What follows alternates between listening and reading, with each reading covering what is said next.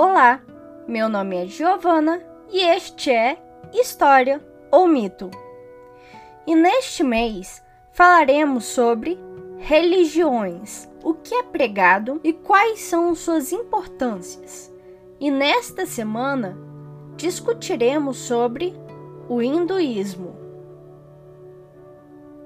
O hinduísmo é a religião oficial da Índia, sendo a terceira maior religião depois do cristianismo e islamismo.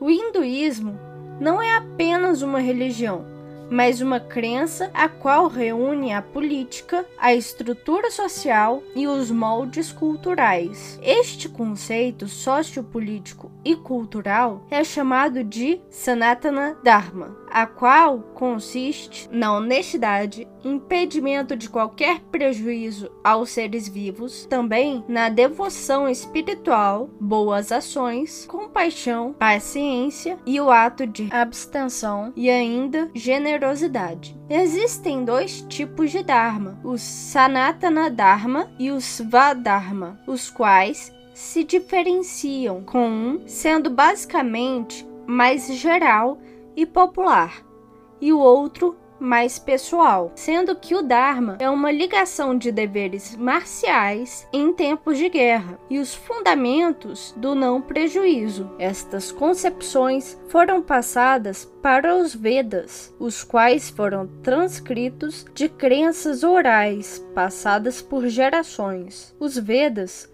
são compostos por quatro volumes de textos formados em versos, cantos, hinos e orações. Por seus ensinamentos, estes livros são sagrados para mais de um bilhão de pessoas que seguem crenças mono, poli ou panteístas, podendo interagir entre si.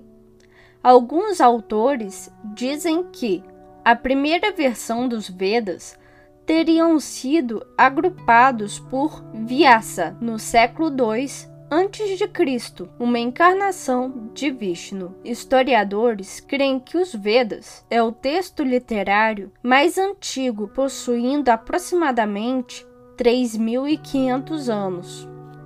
A palavra hinduísmo vem da denominação persa do rio Indo e é referente aos povos indianos. Para os hinduístas, é comum a prática de danças, cantos, meditações e oferendas para o culto dos deuses. Acredita-se que a reencarnação faz parte do ciclo de renascimento contínuo, sendo baseado no karma, que é a moral de causa e efeito. Este ciclo, o samsara, apenas possui um fim ao atingir o nirvana, que é um estado de autoconhecimento e abnegação. Existe mais de 33 milhões de deuses, chamados de Devi, Deus, e Dova, deusa, sendo que vários deles são manifestações dos deuses imortais. Existe a Tríade Sagrada, sendo formada a partir de Brahma, considerado como o Deus Supremo, que dá origem a Vishnu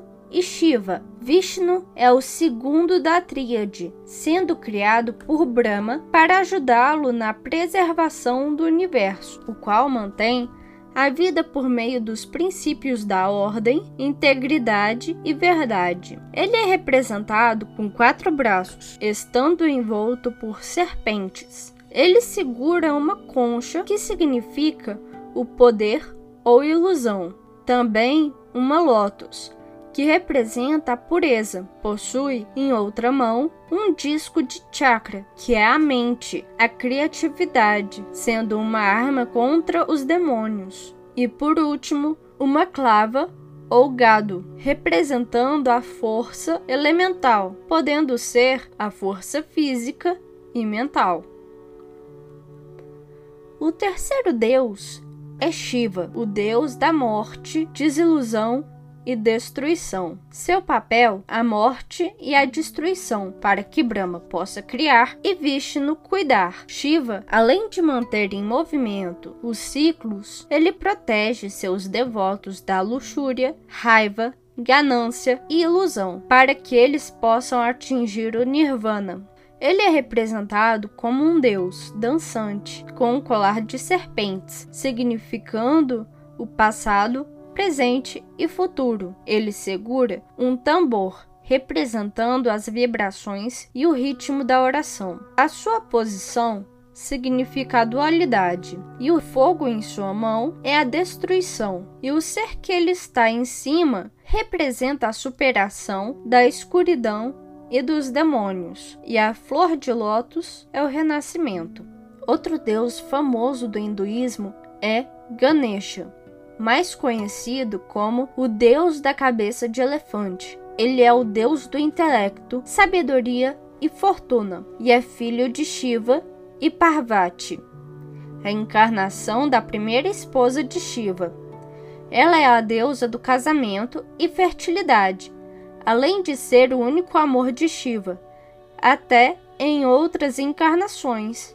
Voltando para Ganesha, Shiva teve que ir para a guerra junto com outros deuses, e Parvati resolveu criar o seu primeiro filho a partir dos poderes da fertilidade que ela possuía. Então, nasce Ganesha. Sendo assim, ela o pede para que proteja o lar enquanto ia para o banho. Um dia, Shiva volta feliz e vitorioso, mas se depara com Ganesha, que não permite a entrada do deus. Com raiva, Shiva decapita o garoto. Quando Parvati sai do banho e encontra aquela cena, com raiva, ela explica a situação e, sentindo-se culpado pelo erro, Shiva revive Ganesha, mas não poderia colocar a mesma cabeça de volta, pois havia perdido. Então, ao encontrar a cabeça do primeiro animal, substituindo.